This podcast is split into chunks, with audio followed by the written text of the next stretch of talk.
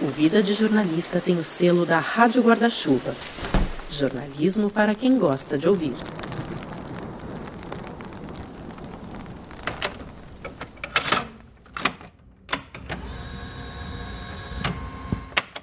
Rodrigo Alves e essa é a série.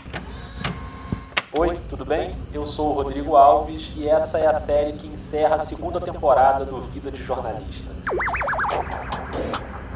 Aqui você vai saber como são feitos alguns dos melhores podcasts de jornalismo do país.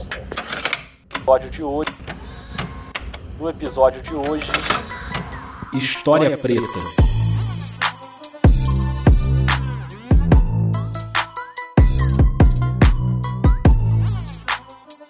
Hoje a gente vai saber mais sobre um podcast narrativo que mergulha fundo na memória histórica da população negra brasileira, uma aula de pesquisa, de roteiro, de narração. natural da torcida aqui no estado do Maracanã. E o pior ainda estava por vir. A imprensa e a torcida seria cruel.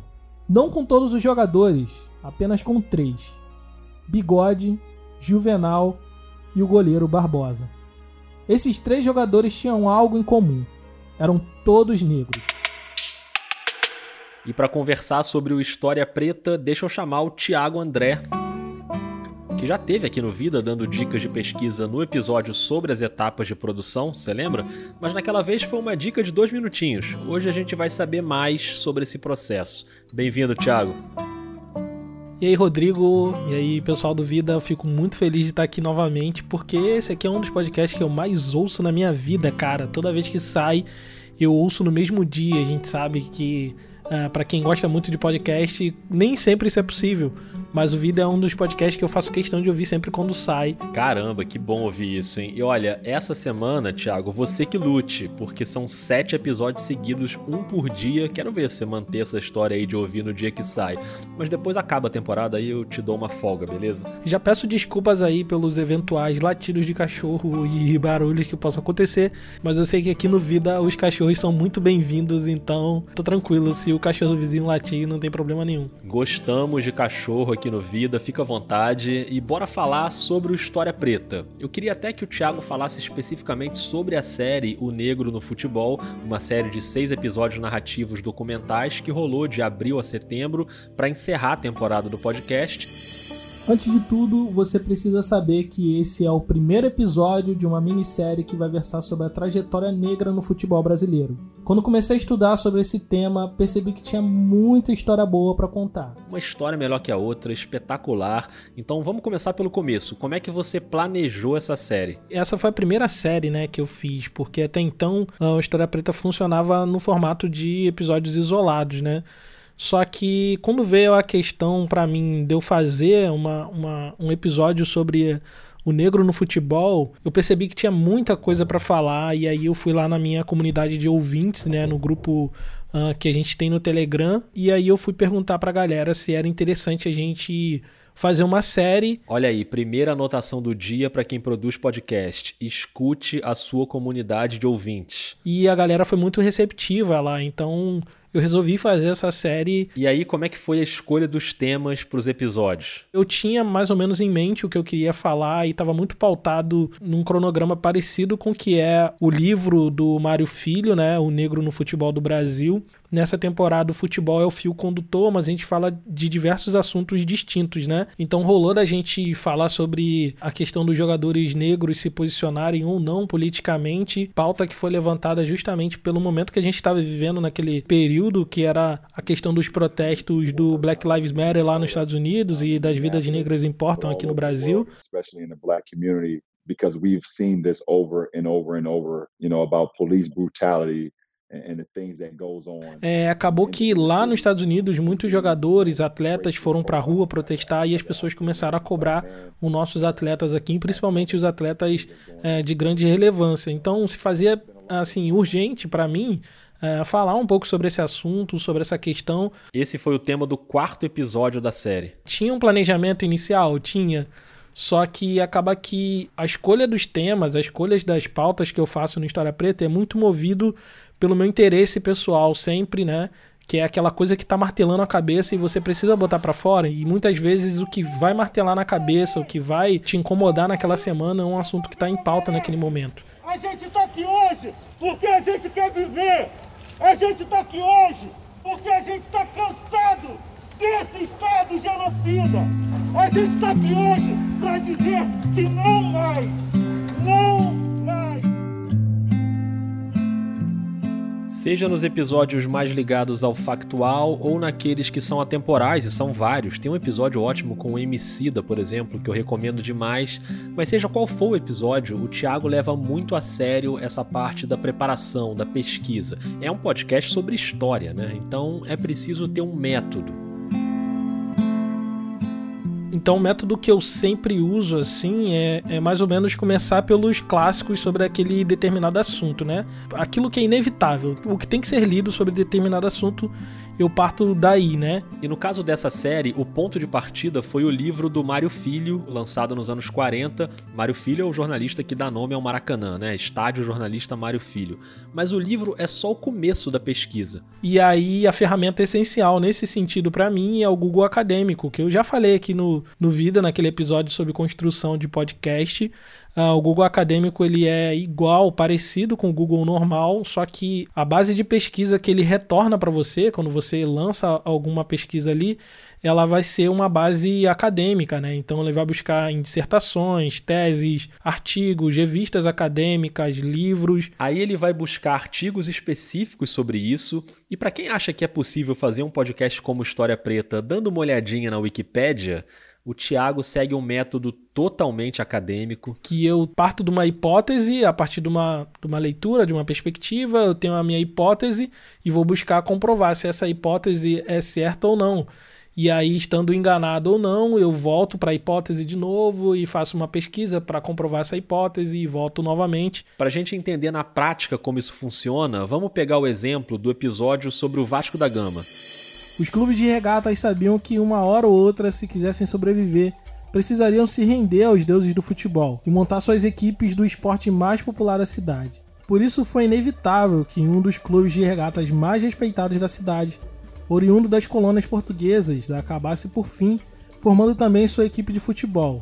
O que eles não sabiam é que aquela equipe formada em 1915, após receber os sócios e a estrutura de futebol do Clube Lusitânia, faria história e em apenas seis anos mudaria para sempre os rumos do futebol do Brasil.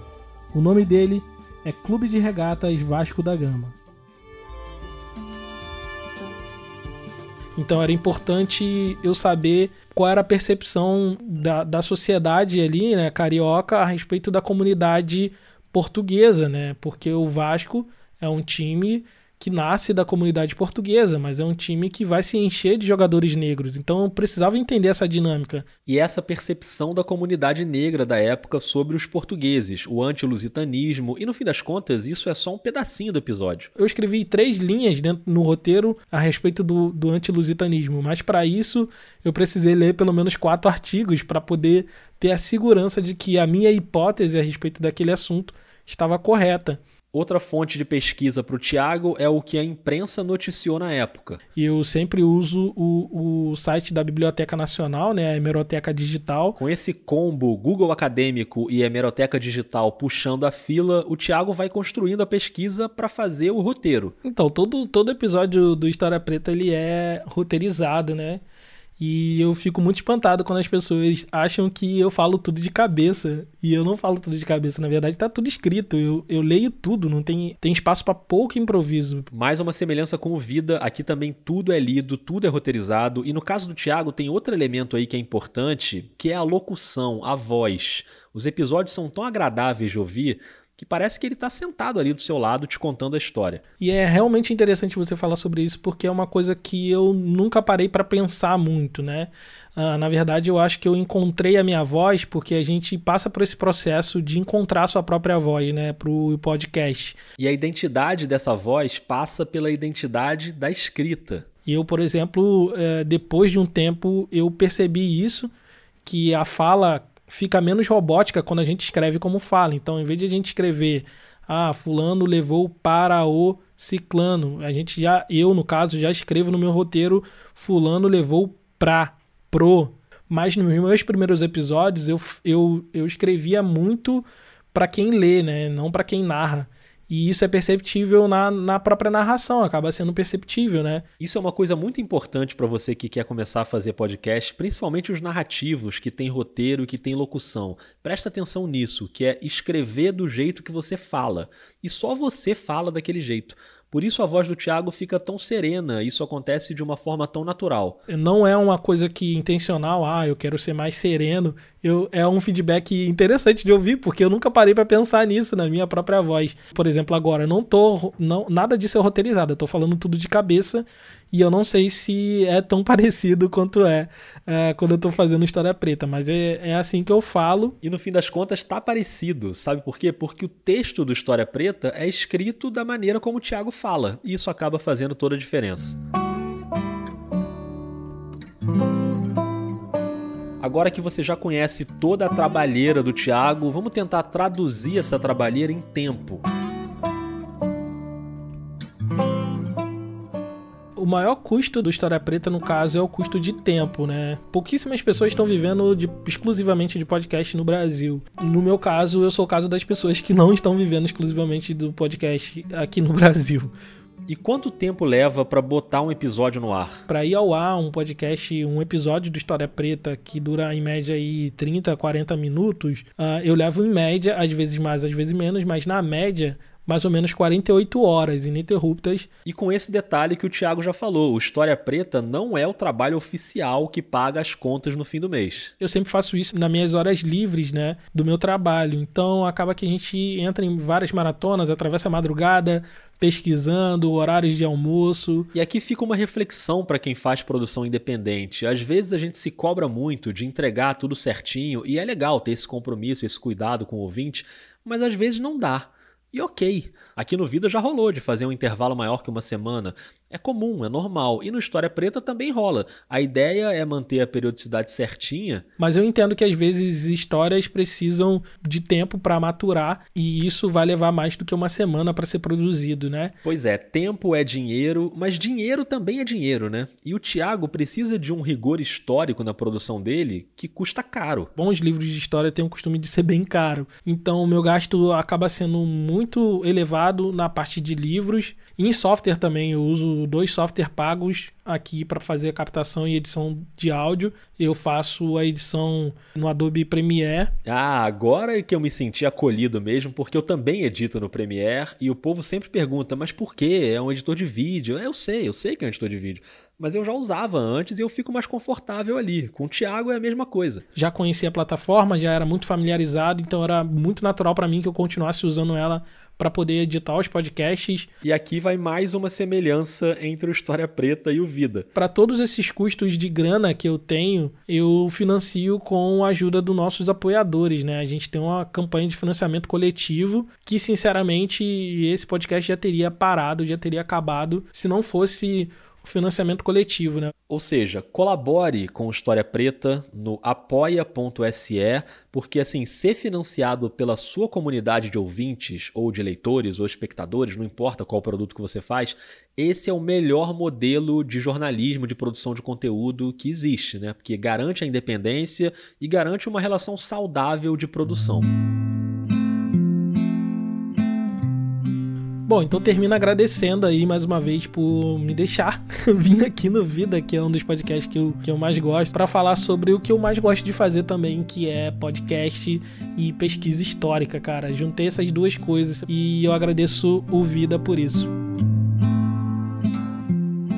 Imagina, Thiago, eu que te agradeço. Parabéns pelo História Preta. E você que tá ouvindo, gostou do episódio? Tá gostando da série sobre os podcasts? Me diz o que você tá achando no Twitter e no Instagram, a arroba é a mesma, vida jornalista, ou manda um e-mail no podcast vidadejornalista.gmail.com. Se você cogita apoiar a produção do Vida, dá uma olhada nos planos mensais lá no Catarse ou no PicPay.